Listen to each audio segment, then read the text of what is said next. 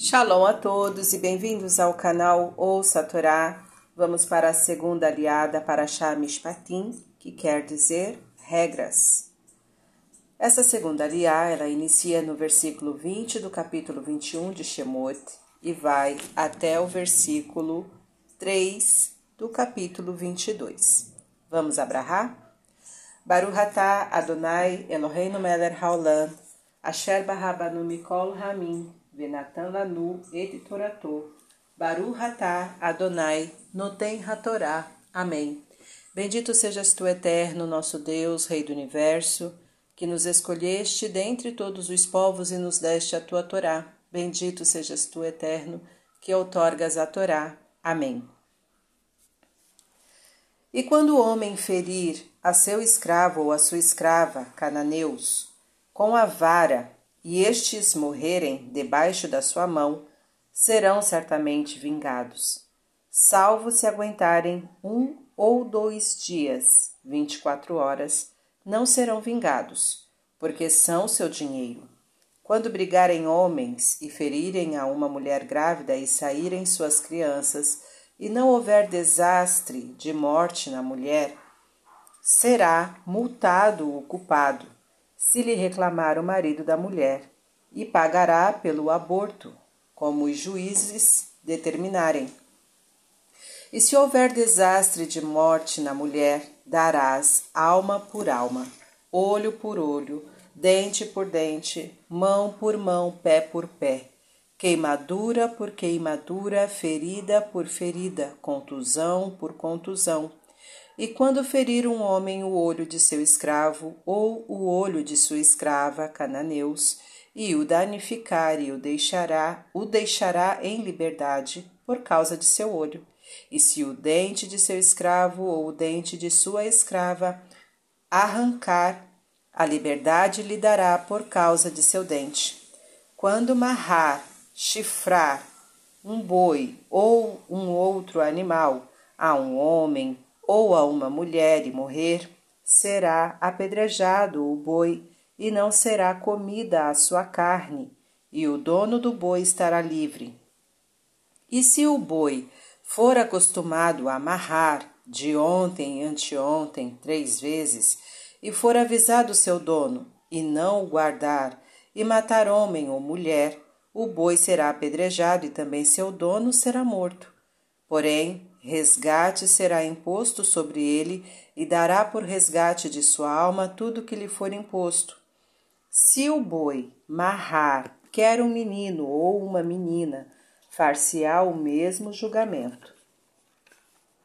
Se o boi marrar um servo ou uma serva, trinta ciclos de prata serão dados a seu amo, e o boi será apedrejado e quando um homem abrir um poço, ou quando cavar um poço e não o cobrir, e cair ali boi ou asno, o dono do poço pagará dinheiro ou qualquer valor, dará a seu dono, mas o valor do morto descontará para ele. E quando ferir o boi de um homem ao boi de seu companheiro e este morrer, venderão o boi vivo e partilharão seu dinheiro, e também ao morto partilharão. Mas, se for sabido que o boi era acostumado a amarrar de ontem e anteontem, e não guardar seu dono, este pagará boi por boi, e o morto será para o prejudicado, descontando o preço. Quando o homem roubar um boi ou um cordeiro, e o degolar ou vender, pagará cinco bois pelo boi e quatro cordeiros pelo cordeiro. Seminando a casa for achado o ladrão, e for ferido e morrer, não será culpado de sangue quem o ferir. Se o sol houver saído sobre ele, será culpado de sangue, e o ladrão pagará pelo seu roubo, e se não tiver, será vendido por seu furto se o furto for achado em sua mão, seja boi, asno ou cordeiro, vivos, pagará o dobro. Amém. Baruch atah Adonai, Eloheinu melech haolam, asher natan lanu Torah temet, v'chayeu lanatah betoreinu. Baruch atah Adonai noten hatorá. Amém. Bendito sejas tu, eterno nosso Deus, Rei do universo, que nos deste a Torá da verdade e com ela a vida eterna plantaste em nós. Bendito sejas tu, eterno, que outorgas a Torá. Amém. Vamos então aos comentários dessa segunda aliá, iniciando pelo versículo 21. Por que são seu dinheiro? Embora o escravo cananita fosse uma propriedade do seu amo, a Torá não confere ao dono de um escravo o direito de vida ou morte sobre ele. Ao contrário, ele, o dono, era passível da pena capital caso matasse uma de suas propriedades. Neste aspecto, a legislação bíblica é muito diferente da dos demais povos da época, nas quais o escravo não tinha os direitos humanos mais elementares. Como veremos mais adiante nos versículos 26, 27, um amo que fere acidentalmente a seus escravos é punido com a alforria dos mesmos. Versículo 22. E ferirem a uma mulher. O exegeta Rashi cita uma grave divergência talmúdica a respeito de um caso similar a este. Qual a pena para uma pessoa que tinha a intenção de matar seu adversário, mas acabou matando uma outra pessoa? Uma opinião dizia que, como o assassino não tensionava matar aquela pessoa, o crime não foi intencional e o agressor não devia ser condenado à morte. Outra opinião afirmava que havia a intenção de cometer um assassinato, portanto, o assassino era culpado pela morte ocorrida. Neste caso da mulher grávida, entram em cena as cinco indenizações já expostas anteriormente e que na linguagem bíblica correspondem a alma por alma. Versículo 24: Olho por olho.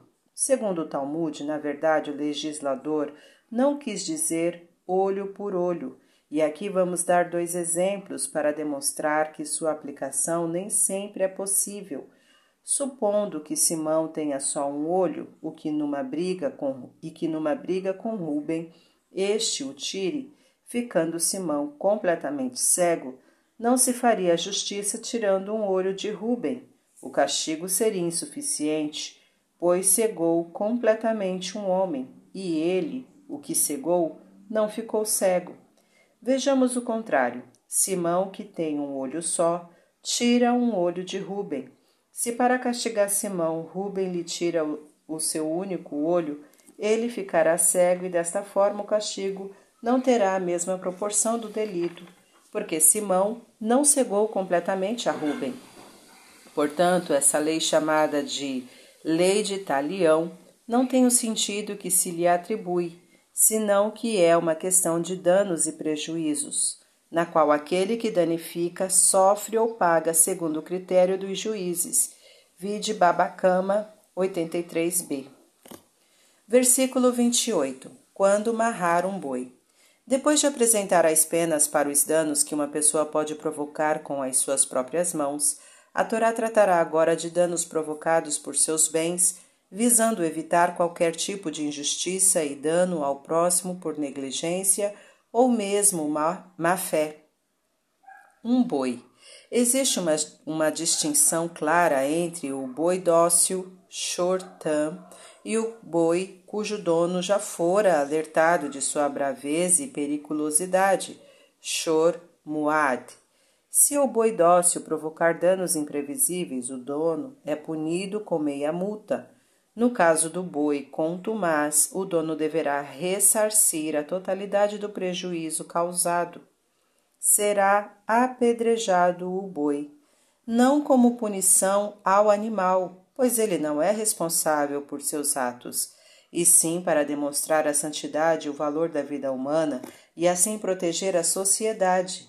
Narmânides sugere que é também uma punição para o dono, para ser mais cuidadoso e nunca se descuidar, pois vidas humanas estão em jogo. Versículo 1 do capítulo 22. Não será culpado baseado no pressuposto de que o dono da casa tentará defender sua propriedade, o ladrão certamente veio preparado para atacar e matá-lo a fim de atingir seu objetivo de roubar. Neste caso, a regra é: Se alguém vem matar-te, antecipa-te e mata-o primeiro. Um princípio claro de autodefesa. Versículo 2: Se o sol houver saído, isto significa que, se for claro como o sol que o ladrão não veio com intenções de matar, a regra acima não está valendo e o dono da casa não tinha o direito de tirar uma vida humana apenas para defender seu patrimônio. Versículo 3: Furto. O Midrash Yakut 343 escreve que há outra classe de roubo tão grave como roubar um boi, um asno ou um cordeiro, e esta é a de mostrar a alguém uma amizade simulada para atrair seu reconhecimento, convidar alguém a uma refeição quando se sabe que não vai aceitar, oferecer presentes quando se sabe que vão ser recusados fazer crer ao hóspede que em sua honra foi posto na mesa um bom vinho, quando com ou sem ele o vinho tinha de ser servido. Fim dos comentários.